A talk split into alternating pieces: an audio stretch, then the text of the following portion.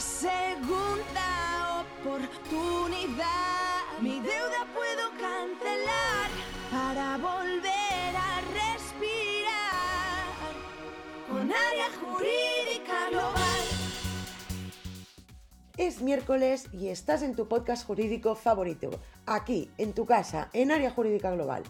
Hoy hablaremos de los gastos de la hipoteca. Hemos hablado muchísimas veces de las cláusulas, de los gastos, de todas aquellas comisiones que se pueden reclamar, pero hoy nos centraremos, como decimos, en los gastos de la hipoteca. Y hay novedades.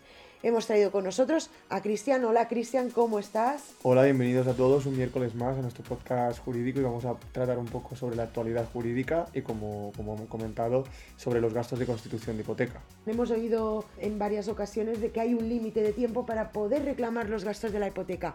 ¿Es cierto? ¿Qué está pasando? Cuéntanos. Pues bien, yo creo que es un momento bastante importante en, nuestro, en nuestra realidad jurídica, en nuestra actualidad por el hecho de que seguramente muchos de nuestros oyentes habrán escuchado, habrán leído bastantes medios de comunicaciones, incluso despachos, en los que se hablaba sobre esa prisa o esa necesidad por reclamar los gastos eh, de, constitución de una hipoteca, como recordamos son los de notaría, registro, gestoría y en algunos casos los de tasación, porque eh, había llegado a oídos de nuestros clientes que teníamos hasta enero del 2024, en concreto hasta el 24, hoy es día 24, y por lo tanto nos preguntan en muchas ocasiones, oye, ¿es verdad que ya no puedo reclamar a partir de hoy los gastos de, constitución de mi hipoteca? Pues la respuesta es, aún no lo sabemos. Y ese aún no lo sabemos es bastante importante porque específicamente el 25 de enero, es decir, eh, dentro de nada, relativamente poco, va a salir una sentencia del Tribunal de Justicia de la Unión Europea que nos va a indicar desde cuándo comienza el plazo de prescripción. Es decir, primero tenemos que tener en cuenta que pedirle al juez la nulidad de la cláusula, decir, oye, esto es un abuso hacia mi persona, eso no tiene ningún tipo de plazo de prescripción, se puede pedir siempre. Luego, lo que es la recuperación del dinero, es decir, oye, han abusado de mí, devuélveme el dinero, esa devolución del dinero sí que está sometida a un plazo de prescripción. ¿De acuerdo? Entonces, ¿por qué nos dicen en enero del 2024? Porque si tenemos en cuenta una sentencia del Tribunal Supremo, que es de 23 de enero del 2019, se podría establecer el inicio del plazo en esa fecha. Entonces, contamos cinco años desde entonces, estaríamos hablando de que en enero del 2024 eh, habrían pasado esos cinco años y por lo tanto estarían prescritas esas acciones y no podríamos recuperar las cantidades. Pero hay unos pequeños matices. Primero de todo, que para tranquilizar a todos nuestros oyentes, estamos, o al menos los que nos escuchan desde Cataluña, aquí el plazo de prescripción es distinto. En el resto de España hablamos de 5 años de prescripción y en Cataluña hablamos de 10. ¿De acuerdo? Entonces, en todo caso, en el peor, peor, peor, peor de los supuestos, si te tienen que devolver unos gastos de constitución de tu hipoteca y resides en Cataluña y tu hipoteca se ha firmado aquí en Cataluña, tranquilo, que podríamos estar hablando de llegar hasta el 2029. Pero esto no queda aquí. Y lo que considero que va a suceder es que el hemos hablado de que el inicio del plazo de la prescripción puede iniciarse en esa sentencia del Tribunal Supremo, recuerdo, del 2019.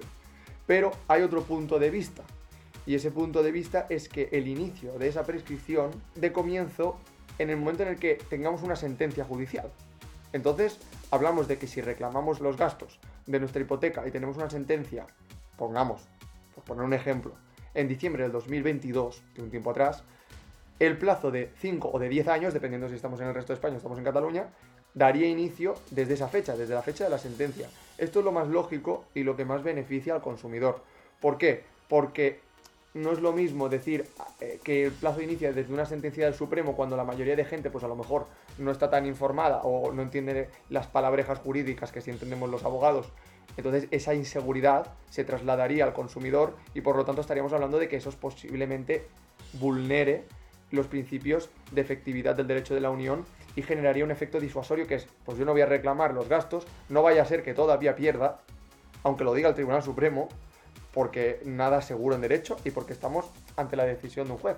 Entonces, ¿qué es más garantista para el consumidor? Pues que se establezca sí o sí una fecha desde que yo tengo ya conocimiento de que puedo reclamar la devolución de mis gastos. Y eso es desde que lo dice un juez, porque yo ya sé, yo estoy participando en ese procedimiento y yo sé lo que sale de ese procedimiento. Es decir, si después no lo reclamo en el plazo que me están estableciendo, pues ya sea culpa mía.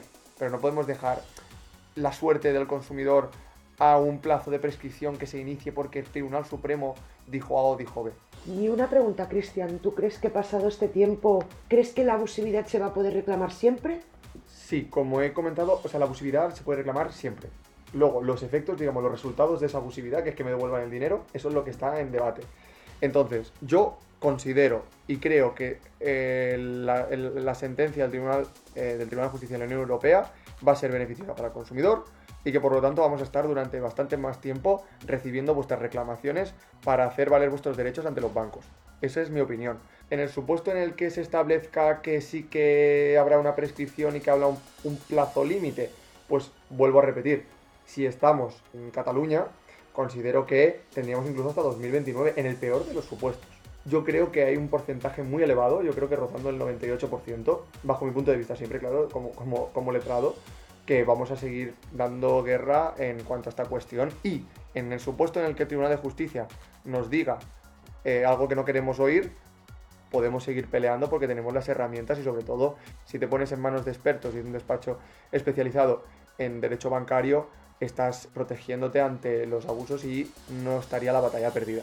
Muchas gracias, Cristian, por ofrecernos esta información que estoy segurísima que muchos de los oyentes que ahora mismo nos están escuchando desconocen.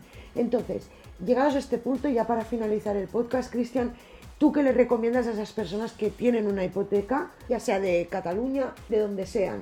Pues que ante la duda, como yo siempre digo, no cuesta nada correr un poco y dejarnos eh, esas escrituras para que nosotros valoremos sin ningún tipo de compromiso eh, si, si, tienes algún tipo de cláusula abusiva o si tus gastos se pueden recuperar. Y a, las muy malas, muy malas, como yo siempre digo, tenemos la capacidad suficiente como para enviar una reclamación extrajudicial que con eso lo que haríamos es suspender el plazo de prescripción que volvería a contar y por lo tanto tendríamos un respiro y un soplo de aire fresco a la hora de reclamar los derechos del cliente. Por lo tanto, ¿cuál es mi recomendación? Trae la escritura, que seguramente hayan practicado algún abuso sobre ti. Pues ya habéis oído, queridos oyentes, si tenéis una hipoteca en vuestras manos, llamarnos, traer la documentación y analizaremos sin ningún tipo de compromiso si esa hipoteca contiene alguna cláusula o algún tipo de abusividad que se pueda recuperar. Os dejamos como siempre nuestro teléfono gratuito, que es el 900 907368. Muchas gracias, Cristian. Un miércoles más con nosotros. Por último, simplemente y aprovechando el espacio, tenemos reservado con Economist and Jurist un artículo de opinión y de análisis del fallo del Tribunal de Justicia de la Unión Europea del 25 de enero, que está por venir. Y también eh, tenemos un artículo en Economist and Jurist en el que se explica todo lo que hemos hablado en este podcast de una manera un poquito más detallada y para que todo el mundo tenga a su alcance poder entender esta cuestión. Lo dicho, muchas gracias por escucharnos un miércoles más. Nos vemos en el siguiente podcast.